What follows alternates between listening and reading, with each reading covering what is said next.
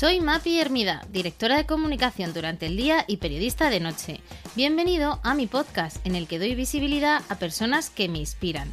Y en esta ocasión también a una marca, Petramora, tienda de alimentación online que promueve el producto español y de la que desde hace años soy asidua. En su dehesa de la Guadaña, en Zamora, se pueden encontrar las mejores carnes y lácteos entre encinas, ovejas o vacas criadas en libertad. Petramora es nuestro mecenas de este capítulo y me hace especial ilusión porque compartimos valores comunes de artesanía, gusto por los detalles y trabajo bien hecho. Podéis beneficiaros de 15 euros de descuento en sus productos con una compra superior a 50 euros con el código MAPIERMIDA en su web petramora.com. Y ahora sí, comenzamos. Hoy tenemos un capítulo muy especial de este podcast. Os he traído a mis amigas, mujeres valiosas que admiro, con trayectorias personales y profesionales que son para mí todo un ejemplo. Ellas son mujeres en la década de los 40 años, protagonistas de sus propias vidas que tengo la suerte de tener muy cerca. Y de esto precisamente vamos a hablar hoy, de cómo nos sentimos en esta década de los 40 con nuestra madurez y también aprendizajes. Tengo conmigo a Estefanía Ruilope Ochefi, periodista freelance que por cierto ya estuvo por aquí hace unos capítulos. Marcela de la Peña, que se dedica a la comunicación y relaciones institucionales, además de ser apasionada de la cultura y madre. Y mi amiga Belén Vázquez de Quevedo, que trabaja en temas de medio ambiente y es pura energía. Y ahora sí, vamos con esta conversación de amigas y os doy a todas la bienvenida. Hola chicas. Hola. Hola. Empezamos por cómo os sentís en este momento, si habéis notado un cambio en vuestra perspectiva sobre la vida a medida que nos vamos haciendo mayores. Venga, ¿quién se anima? Venga, empiezo yo. Yo la verdad que me encuentro muy bien, pero ahora que acabo de cumplir hace una semana 46, reconozco que me han pesado un poco más de la cuenta comparados con los anteriores. Pues eh, yo por mi parte eh, comentar que, que sí, que, que, nos sentimos, yo me siento fenomenal, pero además con, con, una sensación como de libertad más grande de la que creo que tenían las mujeres de, de, la generación que está por encima nuestro, ¿no? O sea, como hemos vivido hay como una ruptura de, de, modelos en la que se supone que tienes que estar casada, con hijos, con el perro, y además pues tenemos aquí como diferentes, diferentes modelos, ¿no? Entonces, bueno, en ese sentido muy, muy cómoda y, y muy libre. ¿Y habéis tenido alguna de vosotras choque mental? ¿Habéis sufrido, no sé, el momento de decir, ostras, ya soy mayor, ¿no? A mí me pasó, por ejemplo, cuando un niño en la calle me llamó señora. No sé, Marcela, si tú tuviste ahí algún momento crisis. Pues he de reconocer que sí, he tenido crisis. Eh, entré en los 40 con muchísima energía y alegría, pero a medida que he ido cumpliendo 45 noto cambios en mi físico como por ejemplo que ya no puedo aguantar los tacones, que me encantaba llevar tacones, incluso me recuerdo corriendo semáforos en rojo para que no me pillaran con mis tacones y ahora soy incapaz de aguantar los tacones eh, ni una noche, vamos, apenas unas horas. Y también noto, pues, ¿qué, te puedo contar? Pues la vista mm, me tengo que alejar el móvil, lo típico que veías que hacían las personas mayores, pues soy, soy una de esas personas. El, el tipo de deporte que hago también lo intento adaptar y sobre todo no todo un tema de alimentación y es que yo que nunca me he preocupado por, por, la comida, ahora tengo que tener muchísimo cuidado con lo que como y, y, y, y noto además que tengo como tengo tendencia como a, a, cierta ansiedad por un tipo de productos, ¿no? Que, como te digo antes, podía estar perfectamente sin cenar. Bueno, chicas, y como somos amigas, vamos a hablar de la amistad. Eh, no sé cómo veis si ha evolucionado en este tiempo. Es cierto que en mi caso, por ejemplo, sí que yo creo que tengo menos amigas, pero mejores, ¿no? Dicen que somos la media de las cinco personas que nos rodeamos.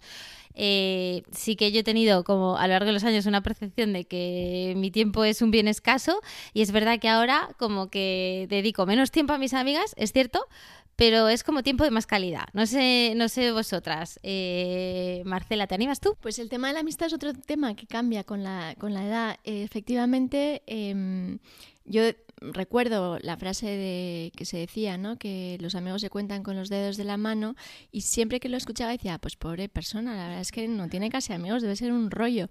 Y yo cada vez eh, me acerco más a esta teoría.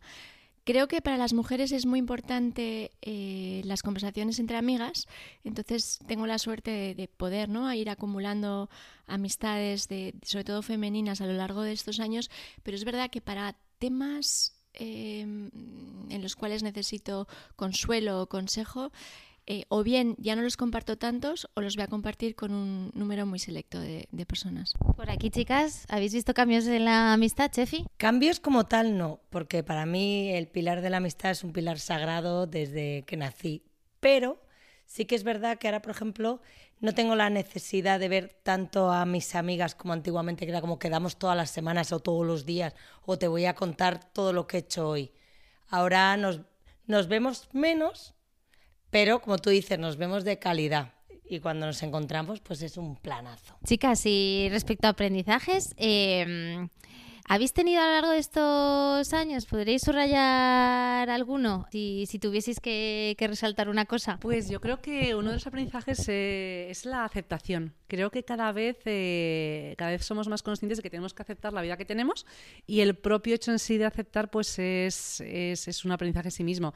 Y el agradecimiento. Creo que también esta es una parte muy importante de ser agradecidos de, del momento en el que estamos, de lo que hemos conseguido, hablarnos bien a nosotras mismas, ¿no? Y, y, ser conscientes de que nos tenemos que cuidar más de lo que cuidamos a nuestras amigas, ¿no? Que a veces eh, somos más cuidados hacia afuera que hacia adentro. Entonces yo lo dejaría en aceptación y agradecimiento. Pele, me has dejado el listón muy alto. Eh, yo creo que ahora cuando te enfadas, el, el enfado te dura menos. Sí, relativizas más las cosas. O al final te das la vuelta y dices, mira, no merece la pena antes era un mundo, se paraba el mundo con un enfado, con, da igual, lo que fuera. No había más vida por delante y ahora, pues a lo mejor cinco minutos te dura, ¿eh? que tampoco vamos a hacer como que a los 40 ya nunca te cabreas, tampoco es eso, pero pasa más rápido. Yo si os dijese algo sería eh, tomarme las cosas menos en serio, que parece que con 20 o 30 años era como que todo era un mundo, el trabajo, las parejas, y ahora yo lo pienso y digo, joder, mm, debería haber disfrutado más y haberme tomado quizá ¿no? alguna de las cosas de la vida menos en serio.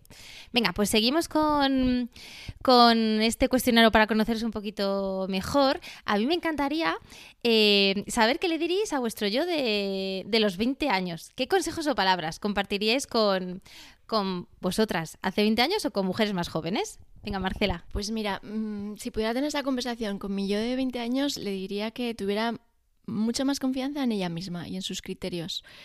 Eh, que no estuviera siempre esperando la validación de, de, los demás, porque los demás tienen su propia vida ¿no? y su propia forma de gestionar las cosas. Y, y, yo creo que eso ha sido para mí un stopper que he tenido, ¿no?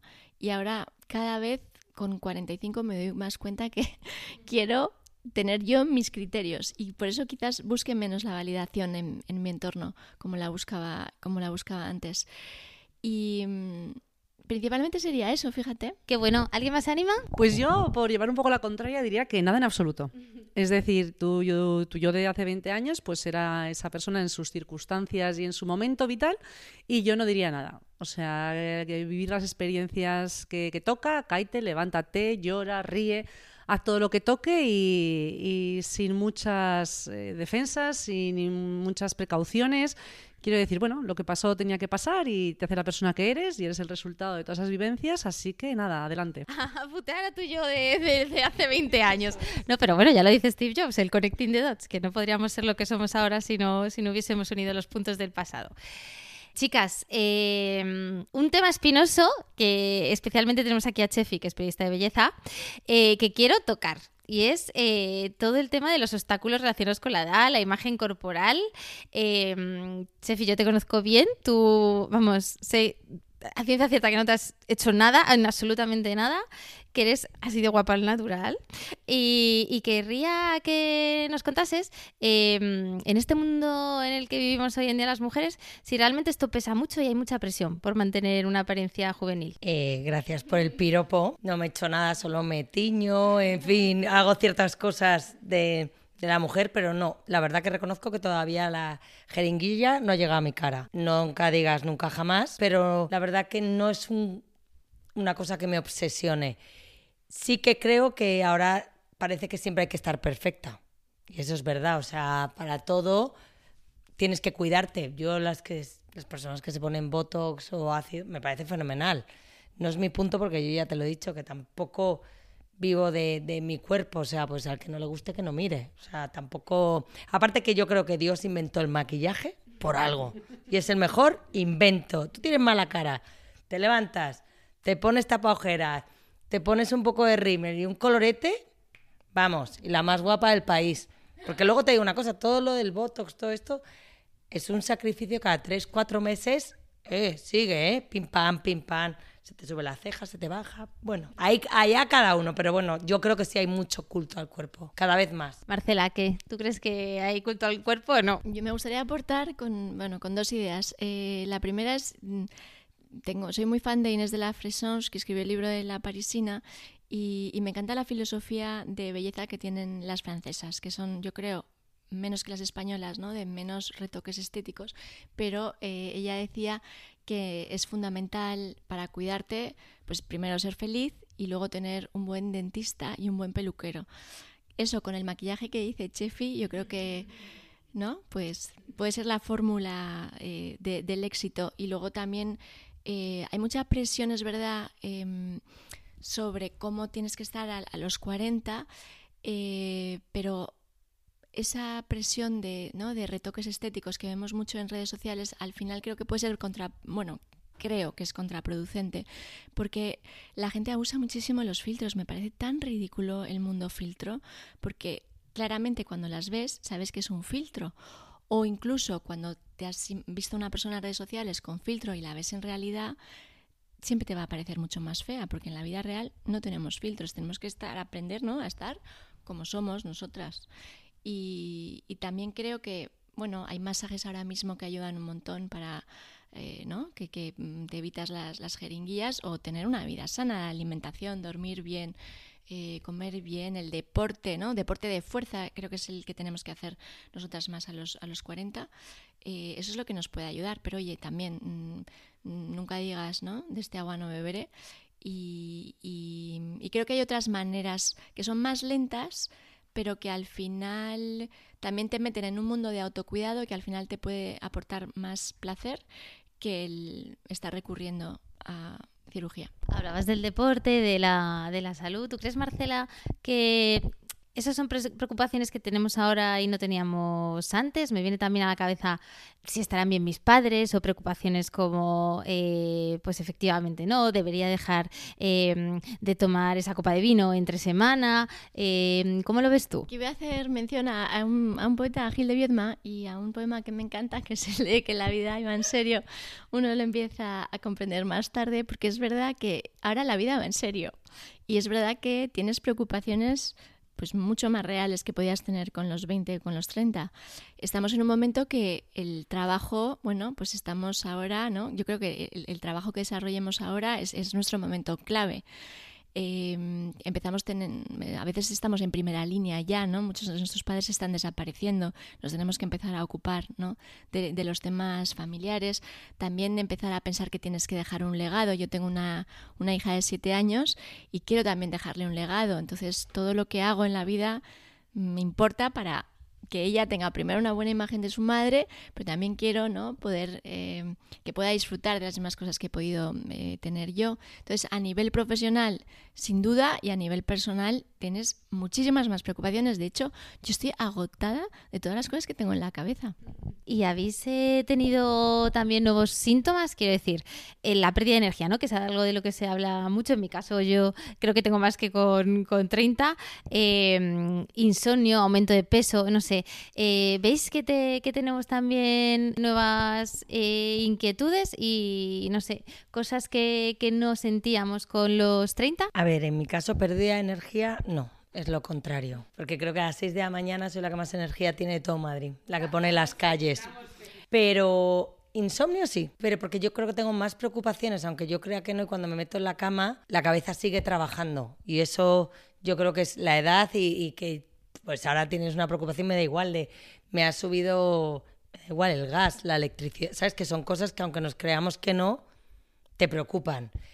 Eh, lo del peso, bueno, de eso me prefiero no hablar, porque eso nos preocupa. Además, todo kilo que te metes con 40, todo kilo que se queda contigo hasta los 50, por lo visto, ¿sabes? Porque eso es mucho más difícil de quitar. Esos extras, aparte que te empiezan a salir unas montañas que nadie ha llamado, en partes de tu cuerpo que no sabías que tenían que estar. Pero fuera de eso, tampoco yo lo veo mal. Sí que te digo que, o sea, lo que decía Marcela, la alimentación, que ahora de repente, por ejemplo, a mí me pasa una copa más de vino y al día siguiente lo noto en la cara. O sea, retención, lo que viene a ser retención. Marcela, ¿tú tienes eh, la misma energía que tenías hace 10 años? Yo voy a quedar como la aburrida del grupo. Mm, llego el jueves agotada ya por la mañana en la oficina. Lo noto muchísimo. O sea, soy como una batería cargada el lunes que se va descargando poco a poco y el viernes, aunque tenga una fiesta que me apetezca un montón, que lleve soñando con esa fiesta desde hace un montón, si me dieran a elegir, preferiría estar metida en mi cama. Pero mm, sí, efectivamente, la energía eh, la concentro mucho en deporte, en cuidar de mi hija, en estar a tope en el trabajo. Entonces, es verdad que para mi vida personal eh, me noto agotada, pero aún así tienes que hacer el esfuerzo, ¿no? Porque creo que además esta edad eh, la parte personal en las mujeres es muy importante. Tenemos tantos compromisos que se nos olvida muchas veces cuidarnos eh, de nosotras mismas. Y de hecho, yo creo que este también ha sido uno de los propósitos que tengo en esta eh, en esta edad es buscar siempre momentos para cuidarme a mí. Jo, entre la falta de energía de Marcela y, el aumento de peso de Chefi, a ver que no todo es tan malo, ¿eh? Yo en mi caso, eh, la verdad es que no he notado grandes cambios. De hecho, con 40 años me corrí una maratón y Marcela, tú y yo estuvimos ahí corriendo la media maratón de Formentera también. O sea que, bueno, vamos a dar esperanza a las mujeres de 30 que no se escuchan. Chicas, logros personales o profesionales que os han enorgullecido más hasta el momento. ¿Alguno que destaquéis? Bueno, logro personal sin duda, la maternidad. Me encanta. Oh. Claro, yo tengo una niña de 7 años que además, bueno, que soy madre divorciada desde que tiene 6 meses, así que eh, la he disfrutado muchísimo. Y, y, sería mi logro personal más destacado y profesionalmente bastante, porque la verdad me, me lleva bastantes tortas en la vida y yo que tampoco pensaba mucho en el trabajo, eh, he aprovechado para que eh, la vida que pensaba que iba a ser mucho más fácil, pues ahora mm, he querido sentar bien las bases. El trabajo me importa mucho y estoy muy orgullosa de, trabajar en lo que quiero, levantarme todas las mañanas, ir al sitio que, mm, quiero ir y desarrollar el trabajo que creo que aporta, ¿no? Eh, y en el cual tengo las competencias que, que son buenas. Em, yo te diría eso. ¿Nos parece que también la autosuficiencia, el ser mujeres independientes, em, de alguna forma tener em, una estructura sólida creada, eh, eso no nos enorgullece de, de esta época de los 40? Sin duda, la verdad es que Mapi, gracias por decirlo, porque son cosas que no le damos a lo mejor el valor, pero esa autosuficiencia es algo mm, de lo que nos tenía, creo que es efectivamente de lo que más orgullosa eh, me puedo sentir. Lo que pasa es que esa autosuficiencia también puede tener una cara B.